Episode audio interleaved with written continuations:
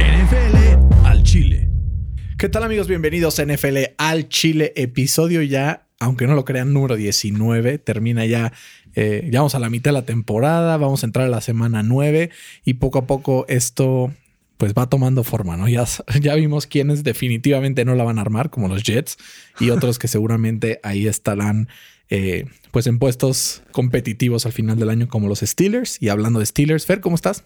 Muy bien, muy contento aquí, eh, disfrutando la cima del 7-0. Dice, hace frío en la cima. Hace frío. No, buenísimo. Y pero aunque están en la cima, no están en la cima de tus Power Rankings. No, Yo quiero iniciar este programa, primero que nada, ofreciendo una disculpa a todos los fans de los Steelers que se sintieron ofendidos por mis comentarios la semana llovió. pasada.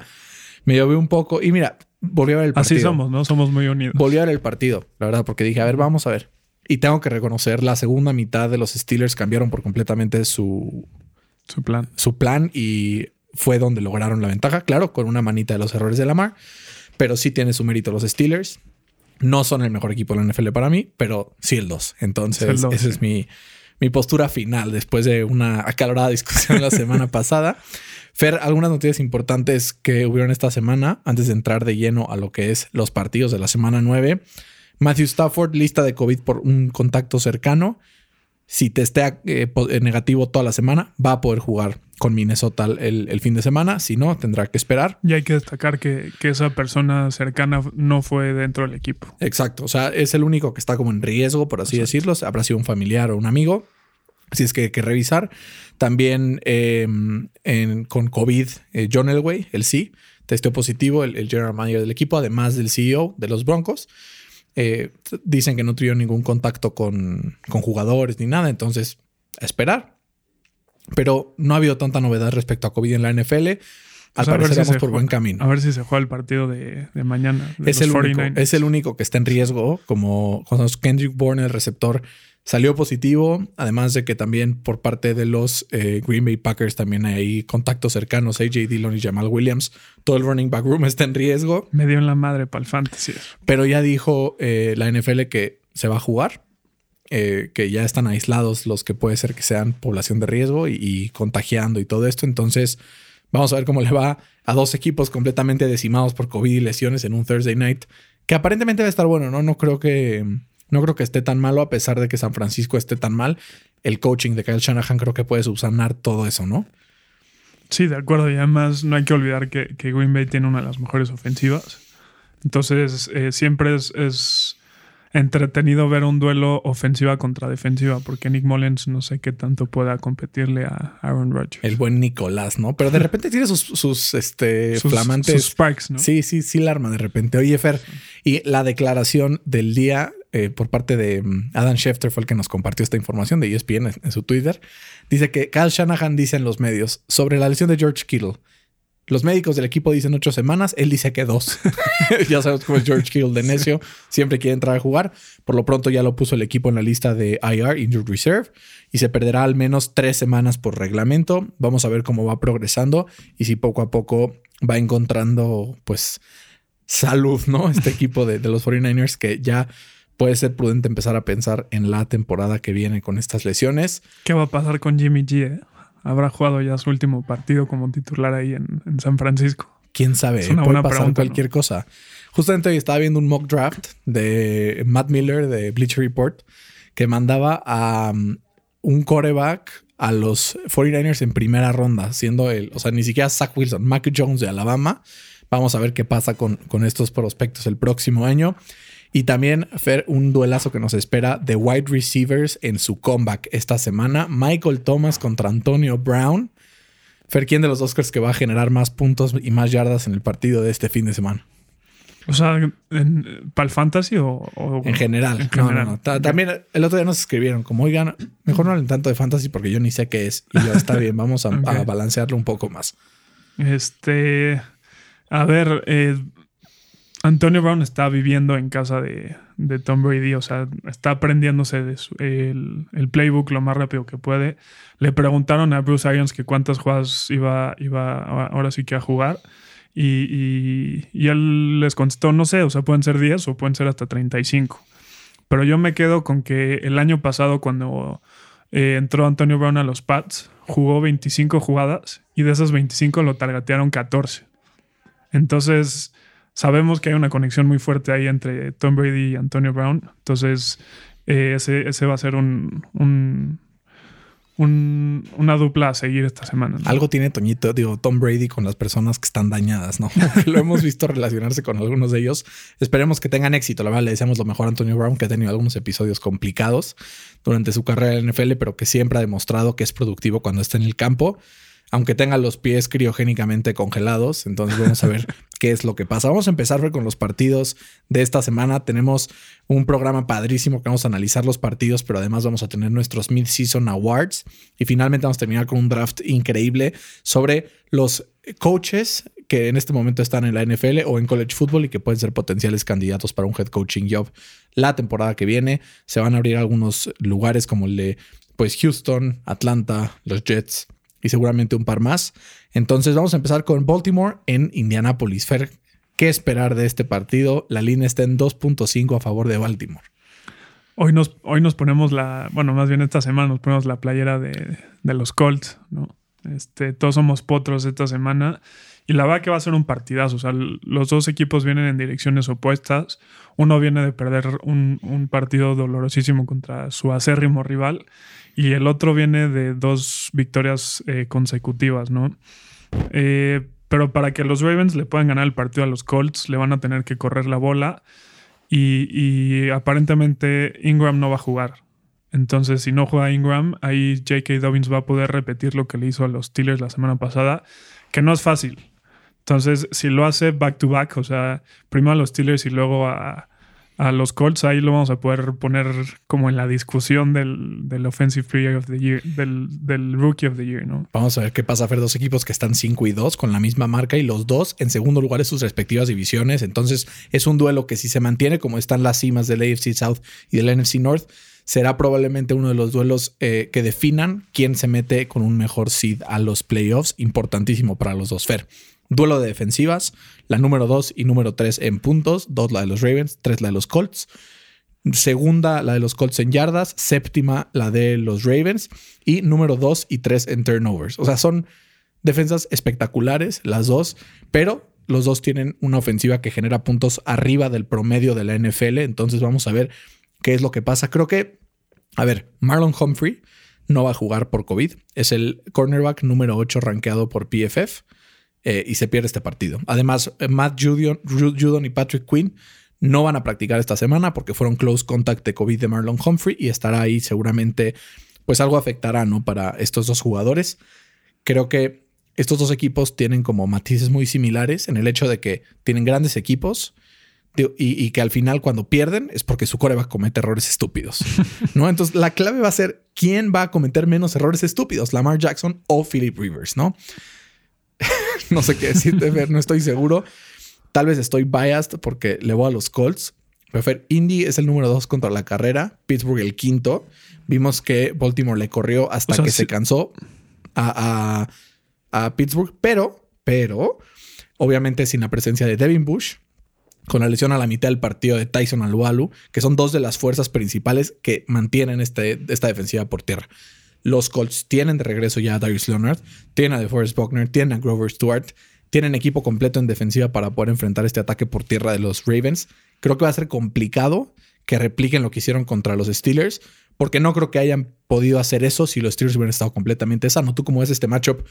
Ofensiva por tierra de Baltimore contra defensiva por tierra de los Colts.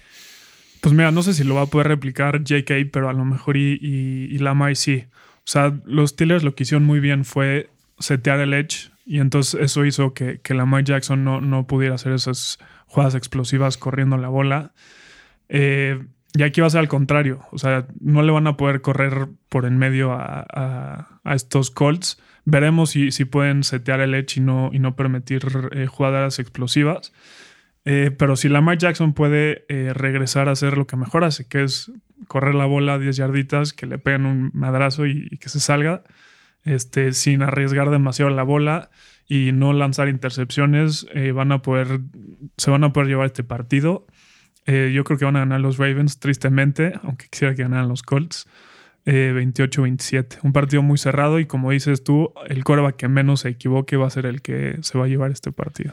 Cuando hay eh, partidos, digo, cuando hay temporadas de jugadores que cambian de equipo, siempre cuando la rompen en ese equipo, hay un partido que es como el turning point, ¿no? Por ejemplo, el partido de Tom Brady contra Green Bay, como que dijo, ay, güey, o sea, ya llegó Brady.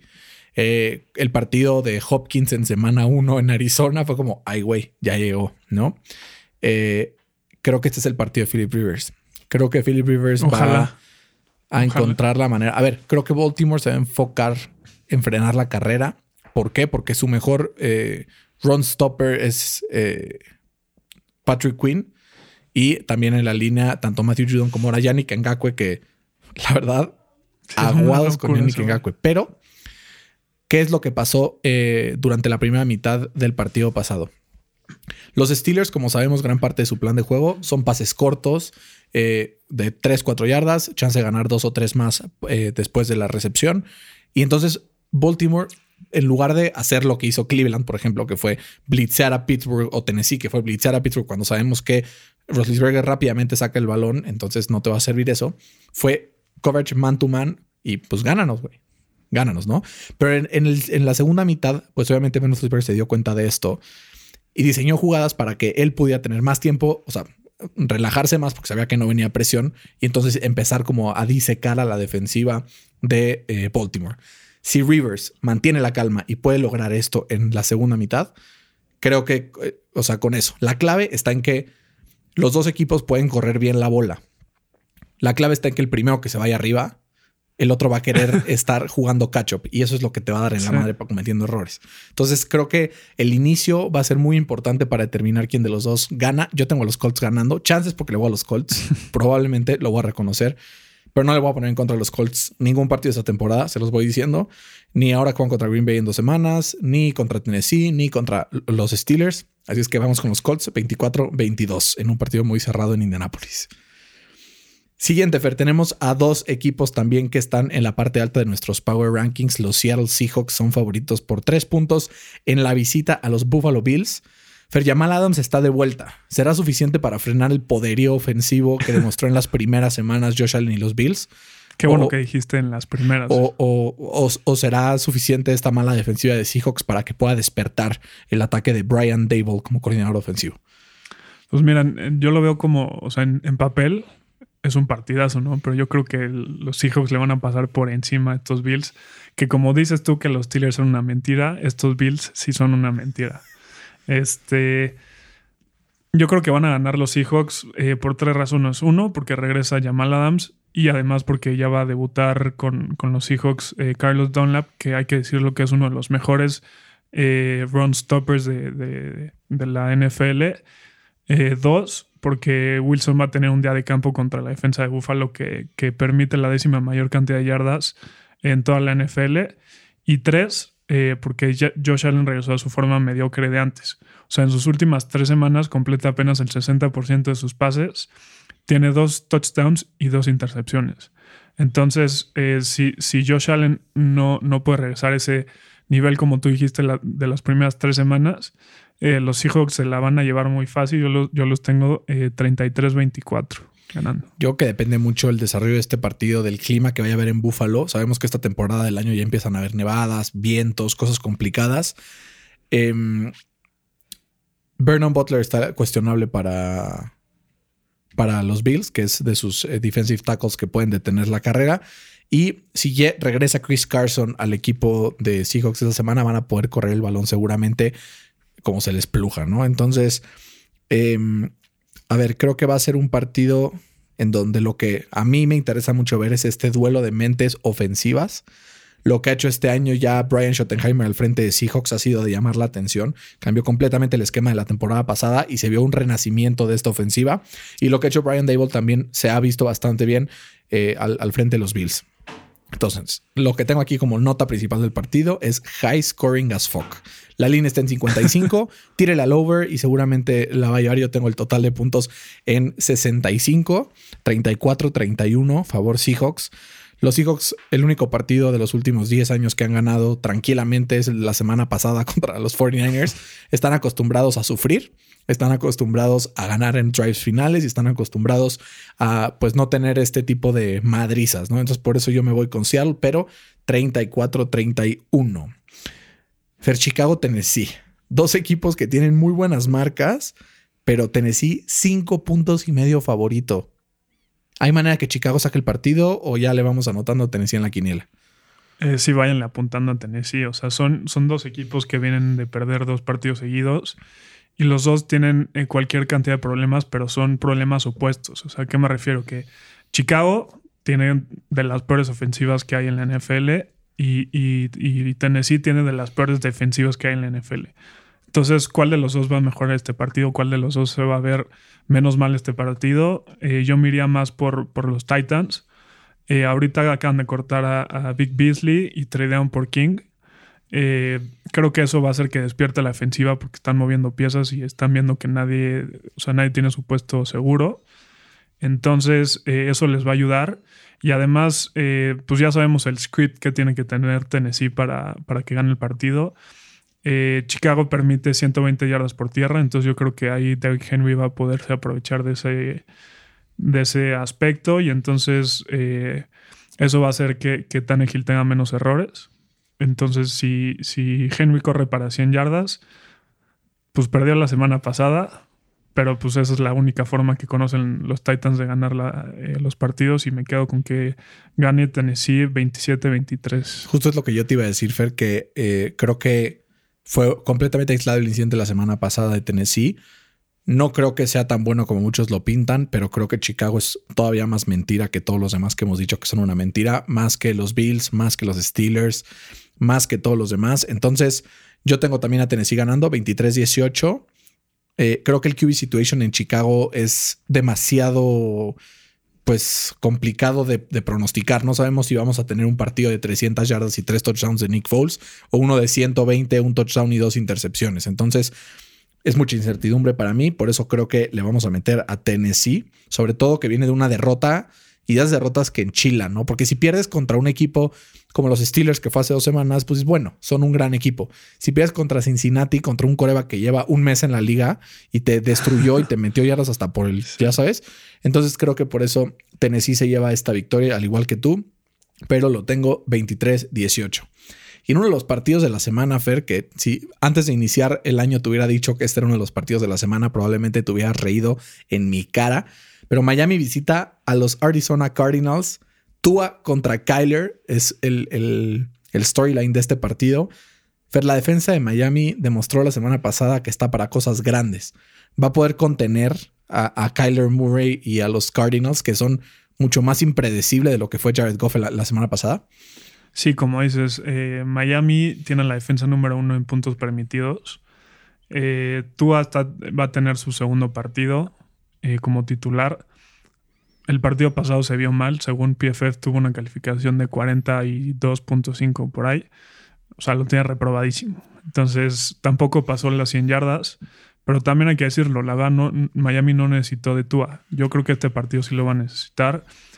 No creo que le alcance a Tua para, para ganarle a, a, Murray, que es el, el quarterback que más eh, yardas terrestres tiene y a Miami se le complica mucho parar la carrera. Entonces, si, si puede ser eficiente, no, no, no, perder la bola y correr como, como lo ha hecho esta temporada, va a ganar un partido de pocos puntos Arizona, porque no creo que Tua tenga lo necesario para, para meter muchos puntos, creo que va a ganar 24-13. 24-13. 13. O sea, por 11 puntos Arizona. Tranquilo, ya gana Miami. Yo, Fer, ¿sabes qué está cañón? Si Miami gana este partido,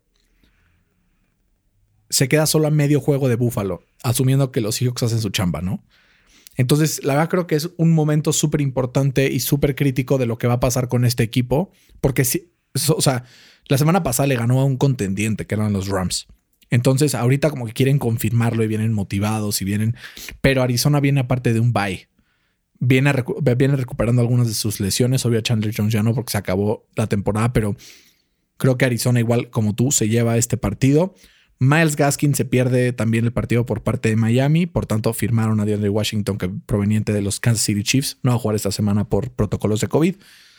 Pero vamos a ver quién es el, main back, ¿no? Si Matt Breed ahí va a poder meter algún, un par de yardas en el box score o al final va a tener que ser el trabajo de Tua, sacar la chamba completa contra un equipo de Arizona que ha demostrado que puede competir, que puede meter muchos puntos. Yo tengo a Arizona ganando 28-24 y cimentándose pues ahí arriba, como ya em, empezando a hacer más grande ese gap entre Seahawks y Arizona y Rams y San Francisco, ¿no? Que creo que poco a poco va, va a irse complicando el asunto.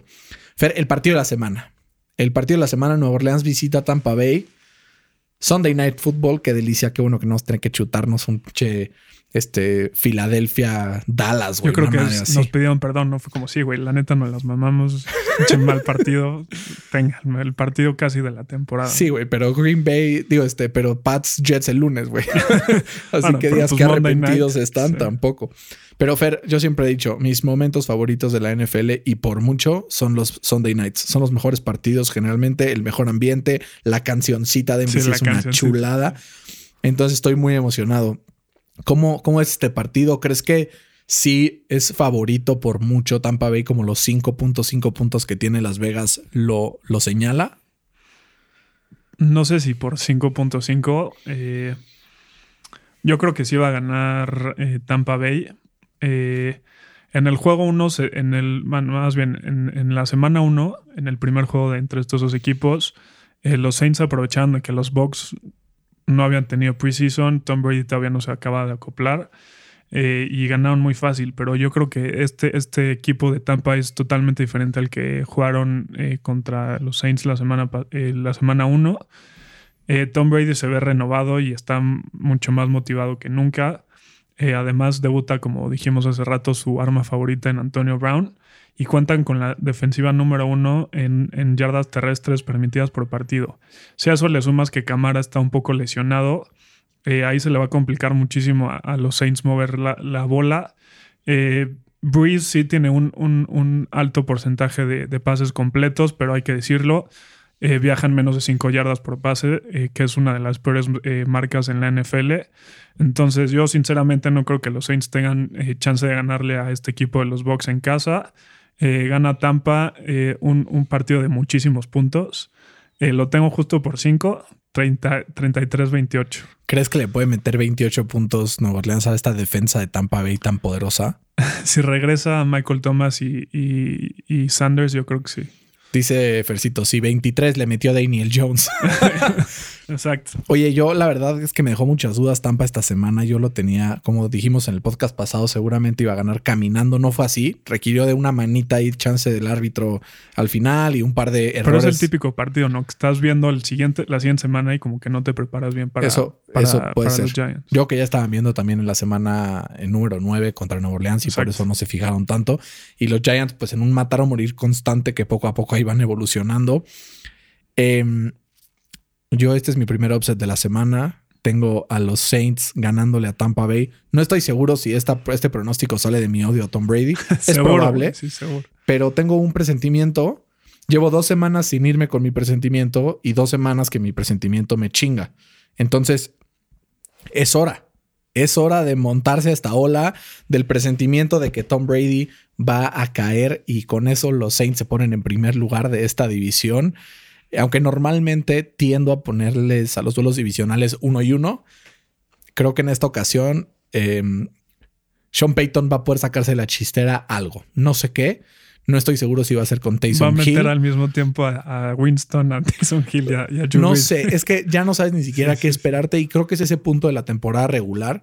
Creo que, o sea, el otro día leí un stat, no estoy seguro cómo era, pero que de la semana 5 a la semana 15 no hay nadie mejor que los Saints de Sean Payton. Ni siquiera Bill Belichick y los Pats. Como que agarran este ritmo de ahí vamos, ¿no? Entonces, vamos a ver si con la vuelta de Michael Thomas es suficiente, ¿no? Para, para generar aquí que me urge, porque si no, Michael Thomas ahí lo tengo en la banca de mi fantasy y de qué me está sirviendo. Entonces tengo a Nueva Orleans ganando un partido cerrado, 30-28, de que ya sabes, 28-27, Drew Brees toma el balón, un minuto, dos timeouts, de repente sacan a Drew Brees, meten a Taysom Hill, un pase largo, alguna locura así, y al final se lleva... Um, ¿Quién se queda con, con la marca de, de, touchdown después de este partido?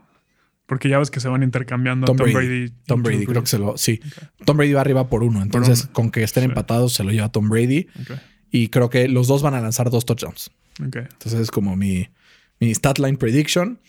Eh, creo que 5.5 puntos es mucho. Probablemente yo diría que unos 3, pero vamos con el upset. Nueva Orleans sigue el partido. Fer, mañana, si Dios quiere, jugarán, jugarán Green Bay y San Francisco. ¿Cómo vemos este partido? Eh, a ver si juega también Aaron Jones, porque si no juega Jones están eh, jodidos los, los Packers. Porque ya, ya como dijimos en programas pasadas, Green Bay eh, es, es eh, más bien explota su potencial cuando, cuando puede jugar después de correr la bola, ¿no? O sea, con su play action.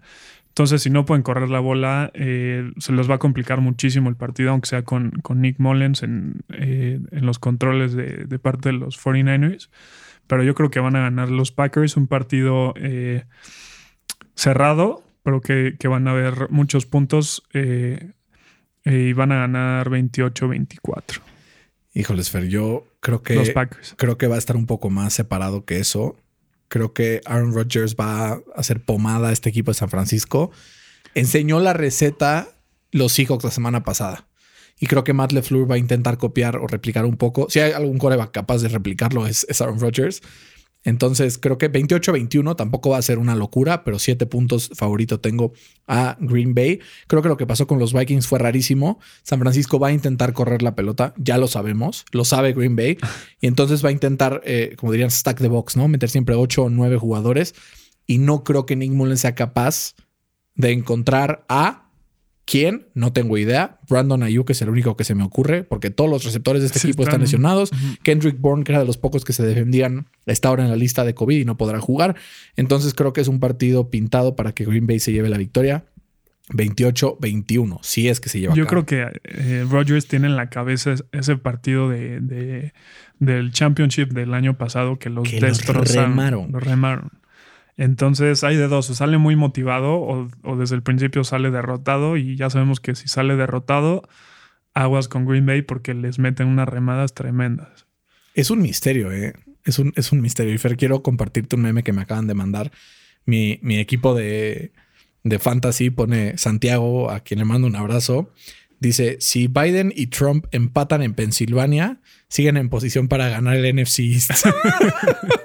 Ahorita tema de ahora. las elecciones, eh, creo que cualquiera podría ganar esa división. Pero otro partido que va a estar eh, muy bueno, porque aunque son dos equipos que en récord no muestran potencia, no muestran eh, peligro, es el de Denver visitando a Atlanta. La defensa de Denver ha mejorado sustancialmente en lo que va del año y ya está un poco más agarrando ritmo Drew Lock. Lo vimos al final del partido pasado contra los Chargers. Por su lado, la defensa de Atlanta lleva ya dos partidos sin recibir más de 30 puntos, que ya es una gran ventaja. Fer, ¿cómo le hace Atlanta para seguir siendo favorito para Las Vegas después de tantas cagadas? O sea, favorito por, Por, la ofensiva, puntos. o sea, por la ofensiva que tiene y también, eh, pues a ver si, si los Broncos se vuelven a aprovechar de estos dos equipos cruzazulinos. Justo es lo que puse. Qué suerte de Denver Sí. enfrentar a los dos Cruz Azules de la NFL en back-to-back sí, back to weeks. back. este, yo, yo no creo. O sea, eh, los Falcons llevan dos de tres ganados eh, después de que corrieron al buen Queen. Eh, la dupla Julio y, y Matt Ryan están despertando. Entonces ahí aguados.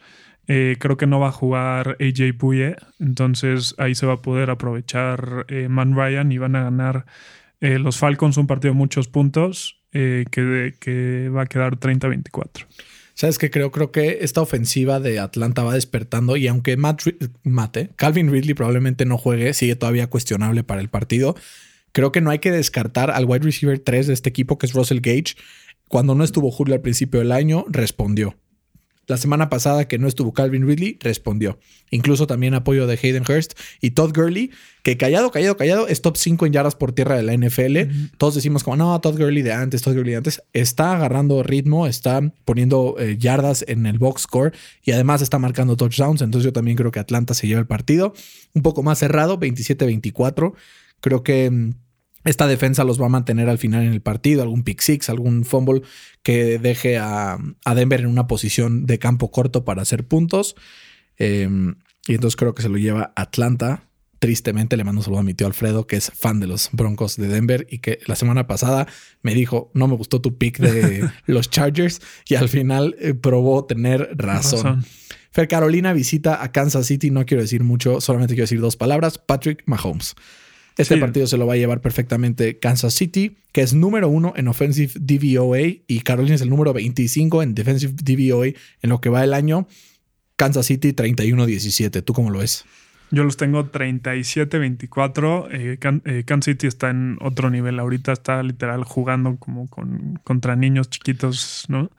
Eh, posiblemente va a regresar CIMAC, pero no creo que, que influya mucho en el desarrollo del partido y, y sí van a ganar cómodamente los Chiefs 37-24. Este equipo me recuerda un poco a Alabama en college hace dos años. O sea, donde se presentaban tranquilos, ganaban, de que hasta banqueaban al coreback en la segunda mitad porque ya era suficiente madriza. Entonces, sí, yo también tengo a Kansas ganando tranquilamente. Detroit visita a Minnesota. Detroit que no va a practicar Matthew Stafford esta semana debido a protocolos de COVID. Te tengo un dato, un pietra dato. Aquí me voy a sacar de la chistera. Minnesota le ha ganado a Detroit históricamente 76 partidos y ha perdido solo 39. Ha ganado los últimos 5 al hilo y ha ganado 41 y solo ha perdido 16 en casa. En pocas palabras, Minnesota es el papá de Detroit. sí. Gana Minnesota 27-24. Yo los tengo muy cerca, 27-23. Este, y sí, los Vikings le ganaron a los Packers eh, la semana pasada en la antigüita, ¿no? Corriendo la bola, corriendo la bola. Entonces creo que van a volver a aplicar eh, esa formulita y se van a llevar el partido contra unos Lions que, que tienen marca de 0 y 3 cuando no está jugando Kenny Golladay y además le agregas eh, esta situación de, de Matthew Stafford. Entonces van a ganar los Vikings eh, 27-23. Y te digo algo, la defensiva de Detroit por tierra no es tan mala. La semana pasada contra los Colts, la verdad, demostraron aguantar vara contra una de las líneas ofensivas, en teoría más dominantes de la liga, aunque por tierra no han estado tan trucha este año. Creo que no va a poder correr igual Dalvin Cook, pero al final creo que la gran diferencia es que Justin Jefferson te alarga el campo. Entonces, al tener a Justin Jefferson y Adam Thielen, entonces perfectamente no te ponen ocho hombres en el box y entonces Dalvin Cook puede hacer y deshacer tranquilamente. Yo también tengo a Minnesota. Los Giants, Fer, contra Washington. Eh, la última vez que se enfrentaron, tenía el drive para empatar el partido Washington, hace el touchdown, pero Ron Rivera dice, ya sabes que Ron Rivera es un huevudo, o sea, ya lo ha hecho varias veces. Sí, sí. En lugar de dice, para empatar el partido, dice, vamos por la conversión y a ver si ganamos, ni modo. Pierden al final el partido 20-19 o 21-20, algo así, se quedaron al final a un solo punto. Pero vamos a aplicar mi regla de siempre. Cuando hay dos equipos que están bastante cercanos en desempeño y son divisionales, nos vamos uno y uno. Creo que Washington se venga de los Giants y se lleva el triunfo. ¿Tú, Fer, crees que los Giants puedan replicar lo que hicieron contra Tampa y ganarle a Washington o Mm. vas conmigo? No, yo voy contigo. O sea, sí, sí han mostrado eh, mejora en las últimas semanas, pero no hay que olvidar que, que los Giants vienen de jugar de lunes y Washington viene de su bye week, ¿no? Entonces ahí yo me iría por el equipo que está más descansado y además eh, esta, esta defensiva de, de Washington provoca muchos, o sea, provoca mucha, eh, muchos turnovers, ¿no? Muchos fumbles. Saludos, Daniel Jones. Sí, sí, sí, que tiene PhD, o sea, doctorado y maestría y doctorado ahí en, en fumbles. Entonces, esa va a ser la clave del partido y va a ganar Washington un partido de muy pocos puntos, 20-13. 20-13, muy bien. Pues vamos a ver si Ron Rivera nos da el gusto y se lleva este partido los Washington Football Team, porque de repente se me va, ¿eh? O sea, Sí, sí. de que se me olvida por completo ese cambio de nombre, pero ayudemos a este tema de discriminación en Estados Unidos, digamos, de Football Team, hasta que se les ocurra un nombre mejor. A mí, no, no odias el Football Team. Sí, sí, sí. O sea, porque dicen, este, Indianapolis Colts juega contra el Football Team. Y tú así, güey, todos son fútbol teams. O sea, es, es lo que me causa mucho Sí, conflicto. Entonces, ni modo, a darle. Fer, Houston, siete puntos favorito contra Jacksonville. Un Jacksonville que va a estar sin Gardner Minshew, ya confirmado. Caminando, Dishon Watson debe de eh, hacer de la suya, sobre todo porque viene saliendo de un bye week. Y tranquilamente gana 28 a 9 contra este equipo de los Jacksonville, como dirías, de ofensiva anémica. O sea, es que el poderosísimo Jake Luton va a tener su primera titularidad. Entonces, Bendinucci 2.0. entonces eh, si ya era anémica esta ofensiva ahorita más, ¿no? Entonces, eh, yo los tengo eh, más abultado el marcador. Van a ganar los Texans 33-13. La única esperanza, creo, para los Jacksonville Jaguars es que James Robinson le corra a esta que es la peor defensiva por tierra de la NFL, pero no creo que sea suficiente, la verdad. Creo que sí se van a quedar cortos. Y me los imagino que, que se van a imaginar Houston que eso va a ser como la idea. ¿no? Stack the box y ya estamos. Muy bien, tiene sentido. Fer, Sí. partidazo low key, uno de los mejores de la semana. Las Vegas Raiders visita a los Chargers. Creo que los Chargers son mucho mejores de lo que parece en su récord. Solamente han ganado eh, dos partidillos ahí durante la temporada. Y los divisionales, pues son bravos, ¿no? Sobre todo porque los Chargers reciben a las Vegas Raiders, dos de los equipos que estrenan estadio. Una vez más, me voy uno y uno. ¿Y sabes por qué voy a poner los Chargers? Y el principal punto, recordemos que Trent Brown, eh, uno de los mejores offensive linemen de la liga, la semana pasada recibió una inyección que le metió aire a las arterias y tuvo que ser hospitalizado. Es muy, muy, muy, muy, muy probable que no vaya a jugar contra los Chargers. Y aguas, y aguas para detener ese pass rush de Joey Bosa y Melvin Ingram. Vimos que le costó contra Miles Garrett la semana pasada a Oakland, a Oakland, ¿eh? a Las Vegas. Bien, Bernardo, high five. Pero al final creo que el partido pasado fue muy raro, como que, a ver, fue un partido con mucho clima raro, con bla, bla, bla. Juegan en un domo. Creo que Justin Herbert tiene esta espinita de haber perdido por, o sea, partidos que iba ganando por más de 16, ya cuatro veces esta temporada. No creo que se repita. Creo que gana al final los Chargers 28-25. Yo veo un partido de muchísimos puntos, de más puntos de los que acabas de decir. Eh, creo que Carr y compañía van a volver a ganar. Creo que eh, van a poder correr la bola a este equipo de, de, de- iba a decir San Diego, pero no. San Diego contra Oakland. Venga. Este, la verdad estuve muy tentada en agarrar a, a los Chargers, pero eh, cada, cada semana nos sorprenden con nuevas formas de, de perder los partidos. Entonces, hasta que me demuestren lo contrario, no voy a escoger a, a los Chargers y van a ganar los Raiders 33-28. Está bueno, va a estar bueno ese partido. Vamos a, a estar. eh, luego son estos partidos los que al final le terminan que te voy ganando en estas quinielas, ¿no? Y- Pero así la semana pasada Sí. tú me ibas ganando. Es partidos de volteretas. Vamos a ver también qué pasa con Pittsburgh, que se enfrenta a los Dallas Cowboys. 13.5 puntos favorito. Los Steelers. Fer, no sabemos ni siquiera quién va a ser el coreback titular de Dallas. Ya sabemos que Ben DiNucci no va a ser. Sí Está entre Garrett Gilbert o Coops, pero vamos con 9. Ok, este, a mí me dio mucha lástima que este partido haya estado eh, condicionado eh, con las lesiones. O sea, ya les dieron la excusa perfecta a estos güeyes, a los fans Me estás los- escuchando, Carlos. de los vaqueros para disculpar su temporada y, y- y- y en específico este partido, ¿no? Eh, no hay que olvidar que, que este partido es, es un- una rivalidad histórica eh, de las más grandes que ha tenido la NFL. Eh, todo parece indicar que Cooper Rush va a empezar el, partido como titular. No sé si lo acabe, la verdad. Eh, francamente nadie sabe cómo juega, pero lo que sí sabemos es que eh, Dallas le permite presión a su coreback en el 38% de sus dropbacks. ¿Y qué es lo que hace bien Pittsburgh? Presionar al coreback en un eh, 49% de, de los dropbacks del, del, del coreback rival. Entonces, eh, creo que eh, Pittsburgh va, va- va a ganar este partido. Se le va a poner muy feo a Dallas desde el principio de- del partido. Eh, por fin va a ser el partido que Pittsburgh necesita para, para abultar el marcador, ¿no? Como que no hemos tenido esa, esa victoria en toda la temporada. Este partido va a ser ese. Va a ganar Pittsburgh fácil 31-13. O sea, lo tienes menos abultado que yo. Está bien, vamos a ver. El tema rivalidad luego, es, en, es en Dallas, ¿no? y luego acuérdate entonces, que Pittsburgh como que se confía un poco. El síndrome de Mike Tomlin. Sí. Entonces, esa es la clave. Si no se, si no se confían, van a poder ganar el Es partido. el muy síndrome. Mike Tomlin o el síndrome de selección mexicana en el hexagonal, Sí, ¿no? sí, Porque sí. juegas contra después Holanda eh, y, le ganas y de repente juegas contra Dominica y te ganan 2-1. Entonces, vamos a ver cómo le va. Y cerramos esta semana con Nueva Inglaterra visitando a los Jets. Tengo ganando a los Jets. Ah, ¿Qué dijeron? Sí, no, sí. los Patriotas se lo van a llevar 21-3. Creo que va a ser un partido Tres. así. 3. Tres. 3. Uno, dos, Tranquilito. tres. Un 2-3, un golecito de campo. Sam Darnold va a ver fantasmas. Creo que es el partido que necesita en Nueva Inglaterra, ¿no? Lo que receta el médico Sí, para, sí. para ganar.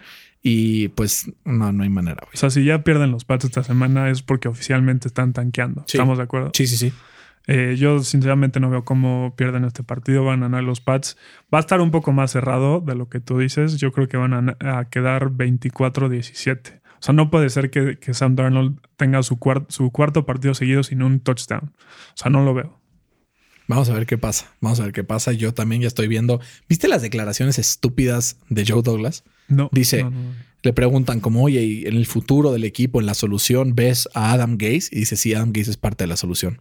La única forma que se me ocurre que sea parte de la solución es tanqueando para poder agarrar a alguien más el próximo año. Claro. Entonces la veo complicada. Los fans de los Jets, la verdad, están sufriendo Pobres. bastante, bastante, bastante. Entonces, eh, pues a ver cómo nos va con, con este partido que, hijo de esos Monday Nights que dices, mejor me avisan, ¿no? Solo Como lo que- ves por morbo, ¿no? Literal, no, a ver, lo ves porque tienes que venir a hablar de al día siguiente al podcast. Si no, seguramente no lo estaríamos viendo. Fer, con esto terminamos los picks de esta semana y vamos ahora sí a los Stardom Stadium del Fantasy, que mm, muchas veces los sábados, recuerden, vamos a estar subiendo nuestro Stardom Stadium para que nos pregunten a quién empezamos, de cuál eh, de, de las dos o tres opciones que tengan. Ahí estamos contestando, tanto Fer como yo nos estamos ahí metiendo. No crean que es un bot ni alguien contratado. Nosotros los expertos aquí ya subido. No, pero ahí estamos para echarles la mano en lo que se les ofrezca.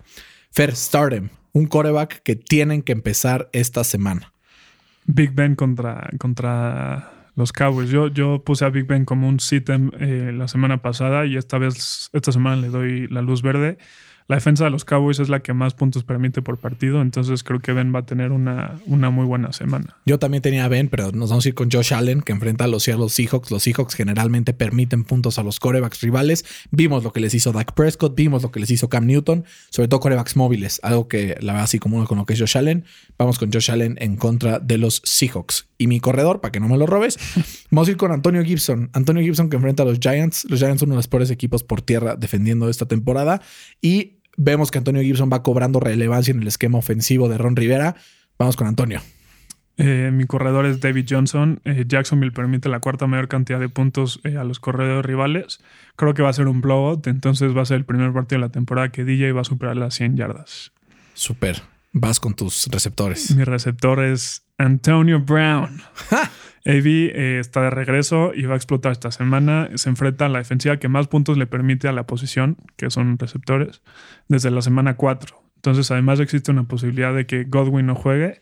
Entonces, si no juega, le va a asegurar una buena cantidad de targets, lo que significa que Antonio Brown va a ser muy productivo esta semana. Está buena esa. Yo tengo no un jugador, sino un grupo. Porque Pittsburgh Wide Receivers contra Dallas, esto va perfectamente de la mano de lo que dices de Big Ben. Ya sea Chase Claypool, Deontay Johnson si juega, Juju Smith-Schuster, es más, hasta póngale ahí lana Washington. a Washington, al que ustedes quieran, porque esta defensiva de Dallas, ay mamacita, es un horror y solamente jugadores como Carson Wentz pueden no meterles 40 puntos. Entonces creo que los receptores eh, de los Steelers son una gran opción para empezar en sus fantasies esta semana. Tight end. Tengo a Noah Fant de los Denver Broncos en un comeback. Ya ha estado poco a poco mejorando su salud después de la lesión que tuvo, que lo alejó de las canchas. Dos partidos más un partido ahí con una pata medio de palo. La defensiva de los Chargers es de las peores en contra de los tight ends. Vamos con eh, Noah Fant. Me la robaste. caray. Yes. Pero va a tener que ah, usar a TJ Hawkinson. Promedia 12.4 puntos por partido.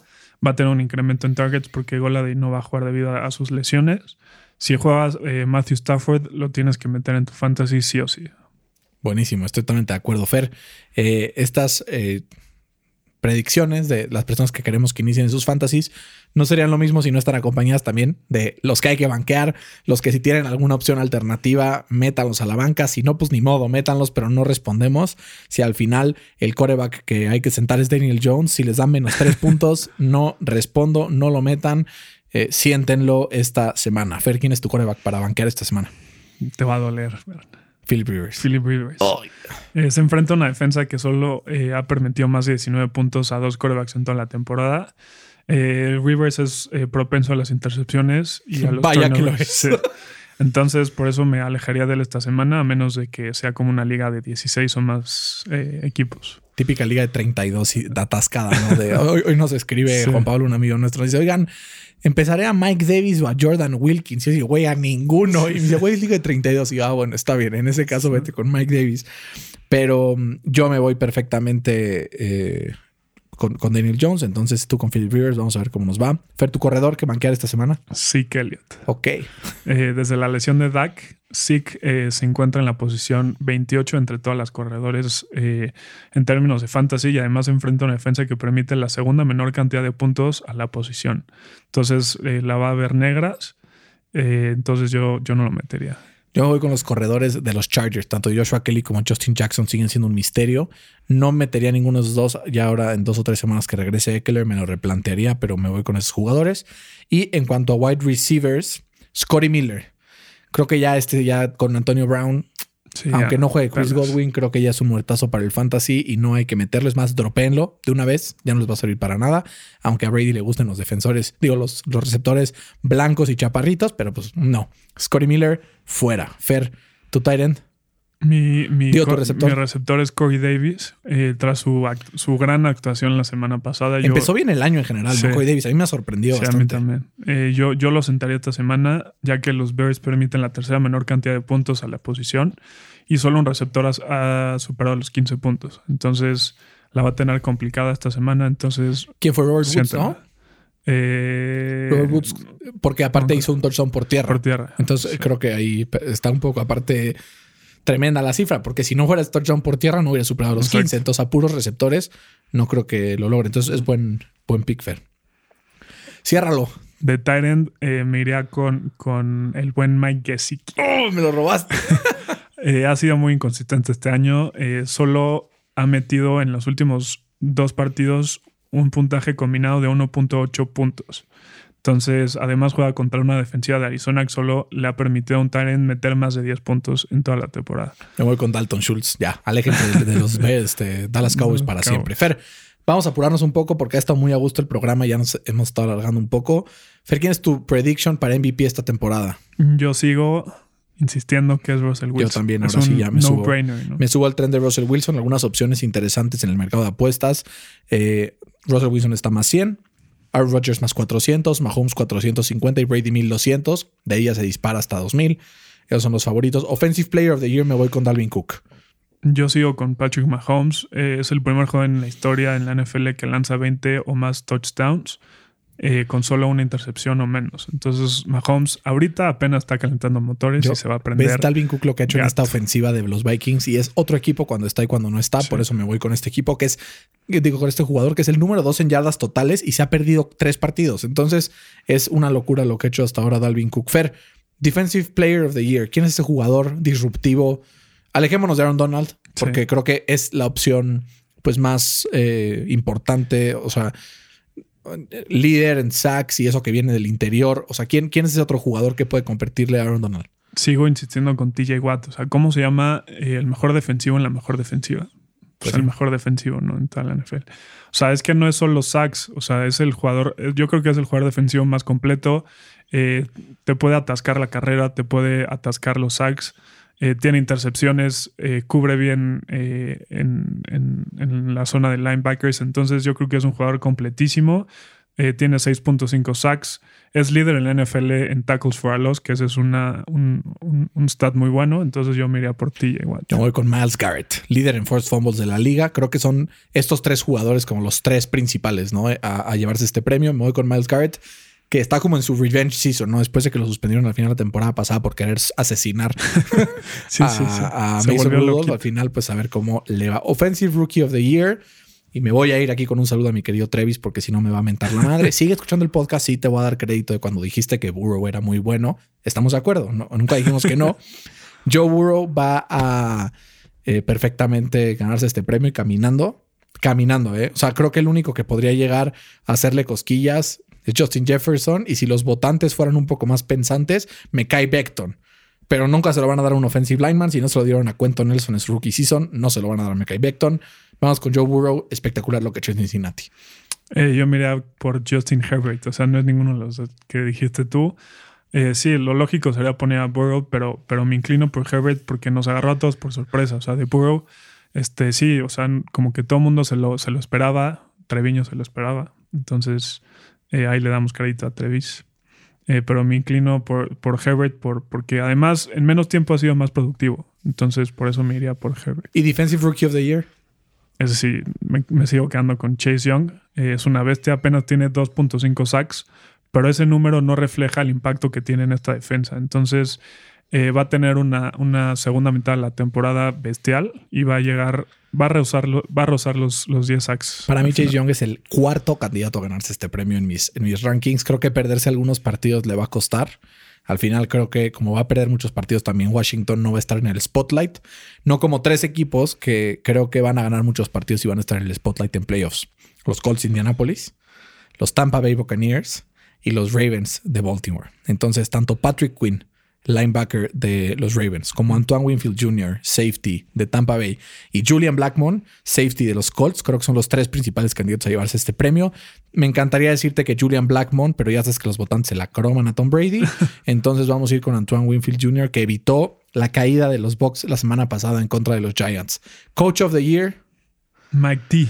Mike T, pues sí. O sea, ¿cómo no le puedes dar este premio a Tomlin después de que tiene a su equipo invicto y con la mejor defensa de la liga? O sea, nunca ha tenido una temporada con récord negativo en, en todos los años que lleva en, en, Pittsburgh y además ganó ocho juegos la temporada pasada con un tal Doc Hodges que le dicen Doc porque su, su trabajo era cazar patos. TJ Watt, Tyson Alualu, eh, Cam Hayward, eh, Bob Dupree, Devin Bush, eh, Minka Fitzpatrick, Mike Hilton. Fer tiene un equipazo los Steelers, ¿no? Entonces yo solo por eso, solo por eso voy a buscar cuál es el equipo que más ha mejorado del año pasado a este y creo que lo que pues ha hecho Brian Flores en Miami creo que ha sido espectacular, espectacular y los tiene con marca ganadora, ganando un par de partidos sorpresivos completamente. Creo que si los Dolphins se llevan ahí con una combinación de resultados, ganan 10 partidos esta temporada, creo que Brian Flores junto con Mike Tomlin son los principales candidatos a llevarse este premio. Y Comeback Player of the Year, Big Ben, ¿hay algún impedimento? Eh, yo puse Alex Smith. O sea, yo lo pongo más por, por la historia que representa, eh, más que por, por, la producción que tiene en, en, el terreno de juego. Es un milagro que siga caminando. Entonces, eh, a mí se me puso la piel chinita cuando entró al campo. Entonces, yo por eso lo tengo como mi Comeback Player of the Year. Buenísimo. Y Fer, ahora que estamos a la mitad, cuéntame, ¿quién es tu pick para el Super Bowl? Mi pick para el Super Bowl es Kansas City contra, no, no sé si, si, Tampa Bay o Seahawks, pero me iría por, por Tampa. Yo la a principio de año, ¿te acuerdas que un día estábamos aquí sentados haciendo simulaciones y quedamos Kansas City contra Seahawks y dije, ese es mi pick, me mantengo. Kansas City Seahawks, el Super Bowl. El primero, ojalá de muchos Super Bowls, Mahomes contra Russell Wilson, porque qué delicia este enfrentamiento. Fer, Vamos con el draft, se nos está acabando el tiempo, así es que vamos eh, un poco rápido. Empieza con la pregunta ya. Estoy desesperado a ver, a ver si la tengo bien, que ya sabes que de repente me agarra la mano el chango. Está complicada. A ver, dátela. Mitch Trubisky es el coreback con el peor porcentaje de, pasos de pases completos eh, lanzando out, eh, outside the numbers, o sea, fuera de los números de las canchas, ¿no? Entonces, ¿quién es el segundo con el peor porcentaje de completos? A ver, vamos a pensar en jugadores que son malos lanzando fuera de los números. Lamar Jackson. Es correcto. Sí. La verdad vi la estadística sí. ayer. Entonces sí, sí me la sabía. Sí, Mitch tiene el 58 y tiene el, perdón, el 56 y Lamar el 58. Muy bien. Este, entonces voy a empezar con el más obvio, eh, offensive coordinator de los Chiefs, Eric Bienemy. Creo que ya es hora de que le den un trabajo. Además se cumple regla de minoría porque es afroamericano. o sea, candidato ideal Eric Bienemy para ganar esta, alguna de estas posiciones, sobre todo si hay un coreback atractivo para llegar, como es el de Houston. Eh, este te lo voy a quitar. Brian Dable. Ok, sí, sí lo tenía en mi, en mi shortlist. De los Bills. Eh, es de la escuela de Bill Belichick y de Nick Saban. Pocos pueden decir eso y además está haciendo un trabajo extraordinario con, con Josh Allen. Yo me voy también con otro offensive coordinator innovador como lo es Greg Roman. Vienen algunos jugadores móviles en el draft, como lo, lo es eh, Justin Fields. Y, y, si alguno de estos equipos que necesitan coreback agarran a Fields y le dan una llamadita a Greg Roman, que se podrá sacar de la chistera. Creo que, eh, a ver, en ofensiva no es que tenga tanto talento en nombres eh, los Ravens, sobre todo con un Lamar Jackson que como dices es el peor quarterback de la NFL. no, no digo que es el peor, es el más sobrevalorado. Bueno, sobreva- un- un- un- o sea, pero es sobrevalorado en general porque el esquema de Greg Roman le permitió hacer lo que hizo el año pasado. Entonces vamos a ver qué hace Greg Roman este año, ya que le agarraron un poco la medida a Lamar Jackson y creo que esto lo convierte en uno de los candidatos. Fer, tu segundo pick. Mi segundo pick es eh, Todd Bowles, el defensive coordinator Ese sí, de, ese sí moría por ponerlo, pero de- no pensé que lo ibas a poner. güey. de Tampa Bay. Eh, desde la temporada pasada no hay una mejor defensa contra la carrera. No le fue muy bien a los- eh, con los Jets, Mucho mejor que Adam Gates, güey. pero a quién le va bien con los Jets, ¿no? Entonces. A eh, Rex Ryan. Entonces, Todd Bowles se me hace un, un extraordinario eh, coach. Si cae en un buen spot, este, creo que la puede armar en grande la siguiente, la siguiente temporada. Vamos a ver cómo, cómo le va yo. El último, estoy entre dos. Eh, son dos coordinadores defensivos. Eh, al final creo que me voy a ir con el que más me duela, que es Matt Everflus, el coordinador defensivo de los Colts. El año pasado ya se entrevistó con algunos equipos. Significa que ya está, pues le echaron un ojo, ¿no? Y lo que ha hecho con esta defensiva este año ha sido espectacular, teniéndola como top 3 en todas las categorías relevantes del NFL. Primera y segunda semana decíamos que chance era por los rivales que habían enfrentado. Está demostrando que sí ha hecho con este equipo cosas maravillosas. Vamos con Everflux. Fer, ¿con quién cierras? Cierro con Byron Leftwich, el coordinador ofensivo de Tampa Bay. Eh, hizo ver por momentos muy bien a Winston la, la temporada pasada y ahorita está comandando una ofensiva eh, que tiene a Tom Brady, eh, que cada vez se ve mejor y además si logra domar, por así decirlo, a, a este personaje que es Antonio Brown, no hay duda que lo van a llamar en el offseason para que dirija a un equipo. Literal dijimos todas las de mi shortlist. shortlist. o sea, yo tenía siete, dijimos las seis y solo Sí. faltó Robert Sale, el coordinador lo defensivo tenía. de los 49ers. Fer, eh, pues este fue nuestro draft, este fue nuestro programa. Nos escuchamos la próxima semana para ver quién está arriba en estos picks. Eh, seguramente seré yo todavía. Así es que suerte a tus Pittsburgh Steelers contra los Cowboys. No es que la vayan a necesitar, pero sí mucha suerte a mis Colts A eh, tus contra Colts, sí. los Ravens. Creo que es un partidazo. No se lo vayan a Le perder. vamos a prender una veladora ahí. Totalmente. Y recuerden, eh, métanse a nuestro Instagram. Vamos a estar haciendo este QA para poder decirles a qué jugadores alinear en su fantasy. Y pues ya está. Eso fue todo. Disfruten la semana 9 de la NFL. Fer, te me portas bien. Igualmente, Bernan, ya que te vas a Querétaro mañana. Siempre. Coman frutas y verduras y cuídense mucho.